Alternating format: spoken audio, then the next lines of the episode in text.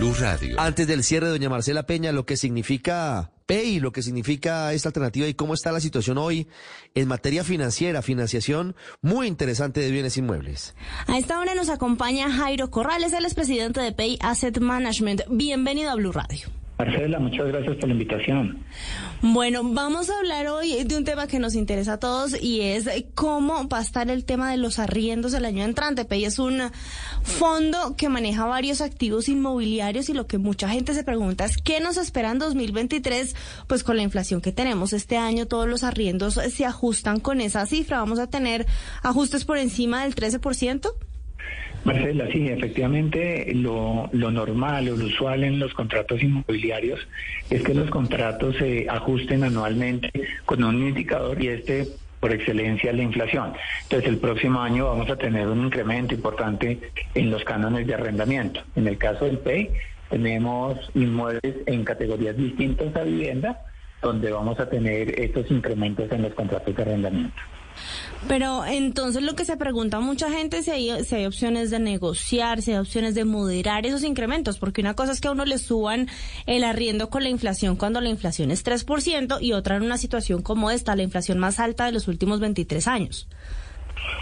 Claro, claro, Marcela, digamos, es una situación particular que no ocurre todos los años. Nuestros contratos originalmente son de largo plazo y hay años donde efectivamente el incremento es inferior incluso al 3%. En el año 2021 la inflación apenas fue del 1,5, 1,60 y en ese año los incrementos que practicamos fueron menores. Para el próximo año, pues vamos a tener unos incrementos superiores que también están asociados a incrementos que tenemos en los gastos, porque para nosotros un gasto importante, pues vamos, son los salarios de todas las personas que administran las diferentes propiedades y en ese caso el salario mínimo incluso crece por encima de la inflación. Entonces nosotros somos muy conscientes de, ser aliados inmobiliarios de nuestros arrendatarios, pero también ellos son conscientes de que tenemos una estructura de costos y que la mayoría de estos está indexado o a inflación o incluso a salario mínimo. Y ahora le cambio la torta y le cambio la cara de la moneda, porque si bien esto es una noticia bastante preocupante para quienes toman un inmueble en arriendo, pues es bien interesante para quienes tienen inmuebles para arrendar y justamente pues de eso es de lo que se trata el fondo Pay y es de tener uno la posibilidad de invertir en el arrendamiento de inmuebles y ganar ahí una rentabilidad. De acuerdo, Marcela, ese punto es bien importante y como dices, tenemos las dos aristas, los arrendatarios, pues que en este caso van a ver que hay un incremento importante en el canon de arrendamiento, pero también los inversionistas, que una de las razones por las que invierten en el PEI es precisamente porque el vehículo tiene una protección natural contra la inflación, puesto que los incrementos están asociados a este indicador. Entonces el próximo año vamos a tener para nuestros inversionistas la buena noticia de unos incrementos en los ingresos asociados a los a los incrementos que se le practica a los contratos de arrendamiento. En este caso, esas, esas mayores rentabilidades pueden hacer que sea más atractivo para la gente invertir en el PEI. Se lo pregunto porque mucha gente está mirando, bueno, ¿cómo protejo yo mis ahorros de esta inflación? Porque en la cuenta del banco estoy literalmente quemando este año el 12% de mi dinero.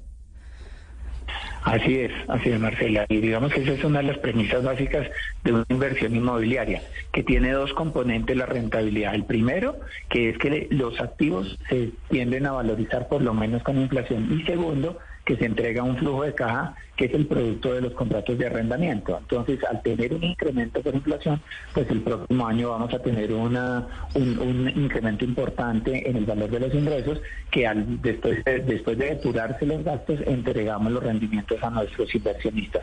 Entonces, desde la óptica de los inversionistas, pues va a ser un año interesante y positivo por el incremento de los arrendatarios. Nosotros procuramos, de todas maneras, fijar contratos de arrendamiento donde el canon sea muy de mercado, para que nuestros arrendatarios no tienen unos valores que estén fuera de mercado. Entonces, ese, es un tema importante que siempre estamos vigilando, que nuestros precios no sean especulativos, sino que correspondan a unas condiciones de mercado.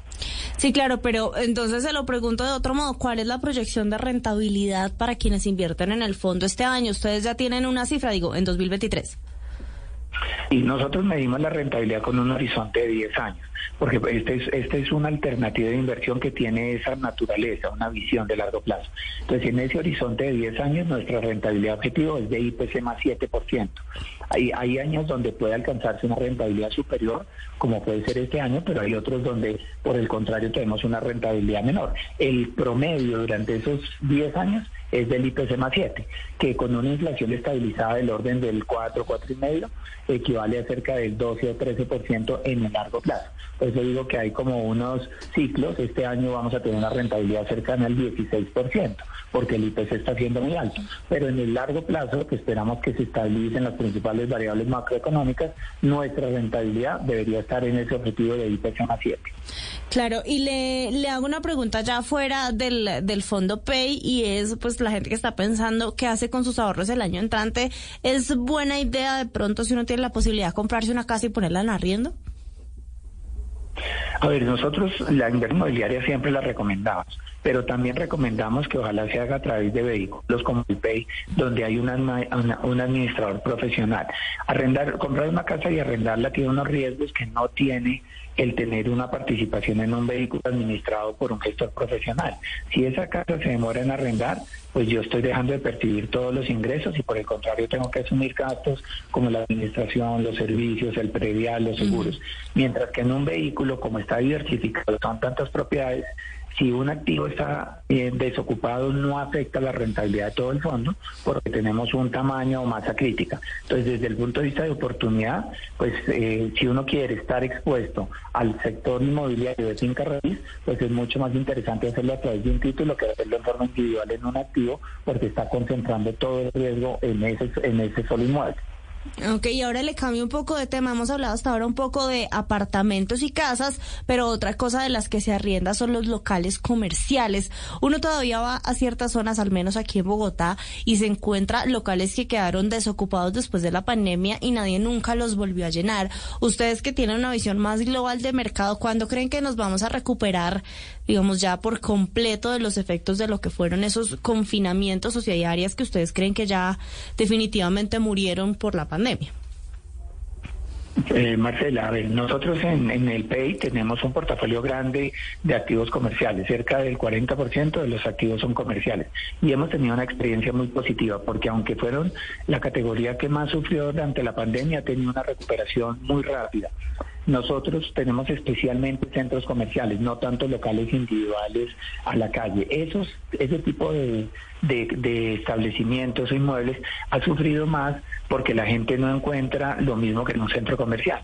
Y en un centro comercial es muy importante no solamente la variedad de locales, sino el tema de experiencia, tener parqueadero, tener vigilancia. Entonces, lo, lo que ha pasado en estos últimos dos años es que los activos que más rápido se recuperaron son los que están ubicados en centros comerciales y ojalá centros comerciales de un único propietario, donde puede tomar decisiones de inversión o de operación muy rápido.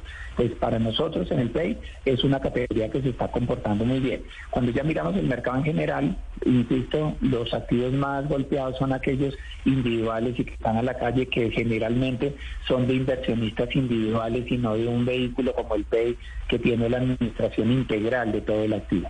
Nosotros creemos que en, en, términos generales el comercio ha tenido una buena recuperación. Hay algunos sectores que pueden eh, derivar en que sea necesario introducir cambios de uso. Entonces, nosotros vemos que algunos locales comerciales que antes estaban orientados a alguna subcategoría ahora se tienen que orientar a temas como logística de última milla o temas de servicios o ha tenido un crecimiento importante también la categoría de inmuebles médicos. Entonces, en algunos casos es necesario encontrarle un nuevo uso al inmueble por su ubicación y por sus condiciones muy, muy particulares de la, la geometría local, los servicios que tiene. Entonces, en general, comercio funcionando bien, pero los locales a la calle un poco más afectados y ahí es necesario buscar usos alternativos. Ahí lo tienen ustedes, era Jairo Corrales, presidente de Pay Asset Management. Muchísimas gracias por acompañarnos.